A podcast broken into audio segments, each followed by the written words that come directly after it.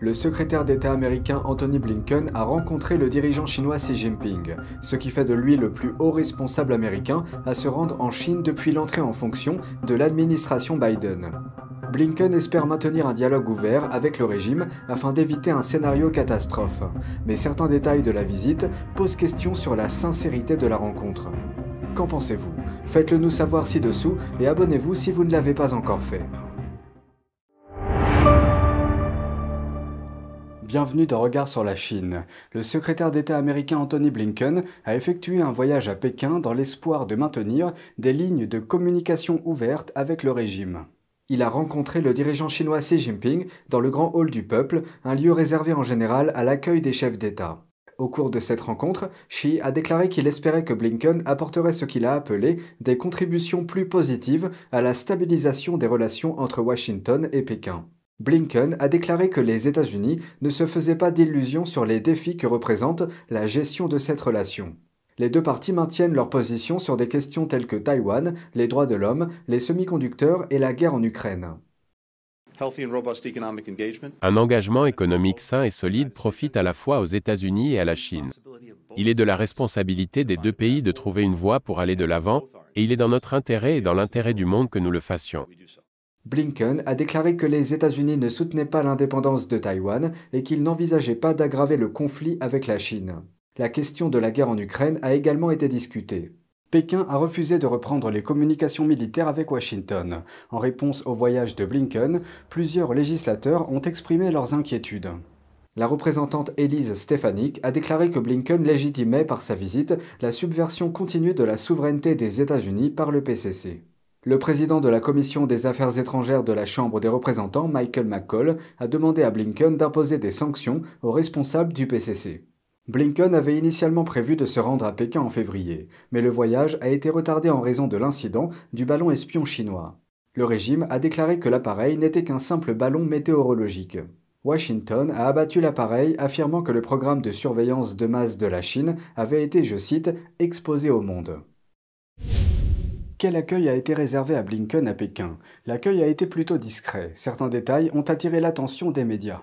Par exemple, l'absence de tapis rouge à l'arrivée de Blinken à l'aéroport chinois. Pourtant, Pékin n'a pas l'habitude de dérouler un tapis rouge pour les autres secrétaires d'État américains, à l'exception d'Hillary Clinton en 2012. De plus, ce sont des fonctionnaires de rang relativement modeste qui l'ont accueilli à son arrivée. Il a été reçu par Yang Tao, un fonctionnaire chargé des affaires nord-américaines au sein du ministère chinois des Affaires étrangères. Le principal organe de presse de Pékin est également resté assez discret. Blinken a rencontré son homologue chinois dimanche après-midi, mais le soir venu, le journal télévisé de la télévision d'État n'a fait aucune mention de cette visite.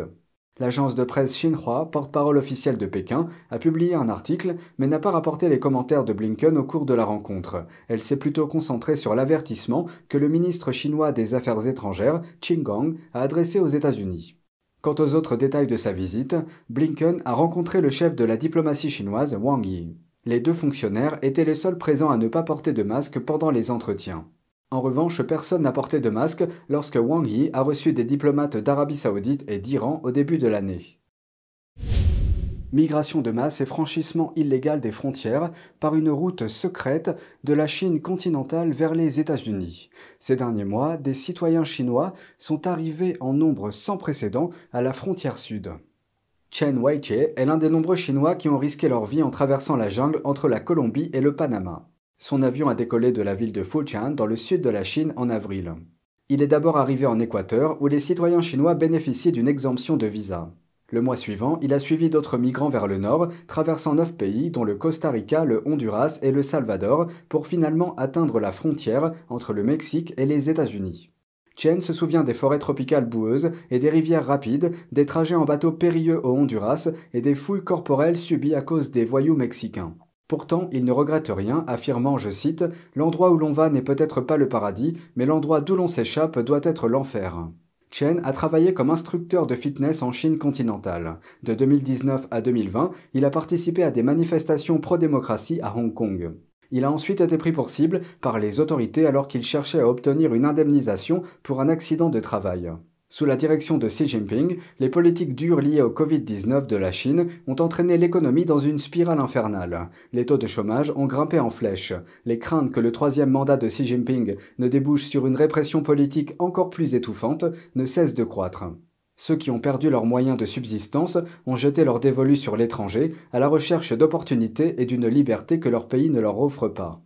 D'octobre dernier à février, le service des douanes et de la protection des frontières des États-Unis a procédé à plus de 4000 arrestations de ressortissants chinois à la frontière, soit 12 fois plus qu'au cours de la même période de l'année précédente. Selon l'Agence des Nations Unies pour les réfugiés, à la mi-2022, plus de 100 000 citoyens chinois demandaient l'asile dans le monde. Il s'agit d'un bond spectaculaire, puisque ce nombre n'atteignait qu'environ 15 000 à la fin de l'année 2012, lorsque Xi Jinping est arrivé au pouvoir.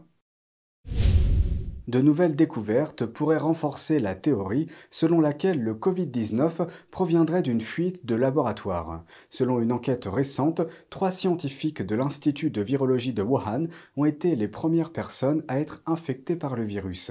Voici la suite. Le média indépendant Public and Rocket a parlé de l'enquête.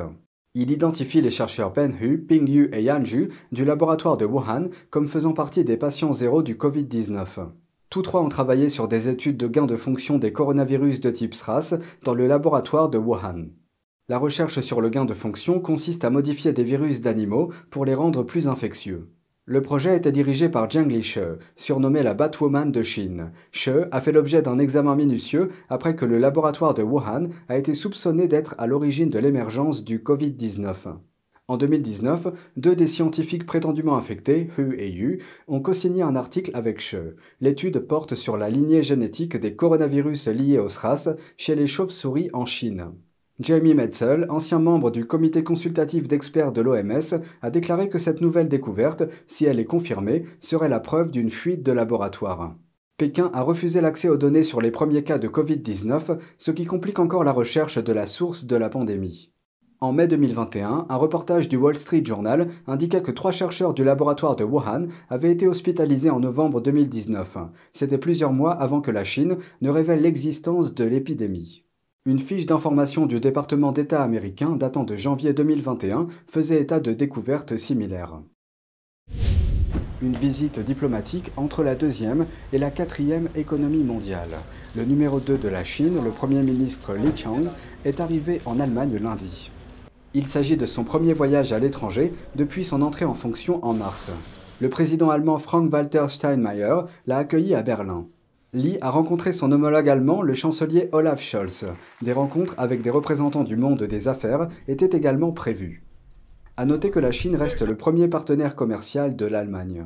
Après avoir quitté l'Allemagne, Lee se rendra à Paris pour le sommet sur un nouveau pacte financier mondial qui se tiendra les 22 et 23 juin. C'est tout pour aujourd'hui. Merci d'avoir suivi Regard sur la Chine. On se retrouve demain pour une nouvelle émission. Prenez soin de vous et à bientôt.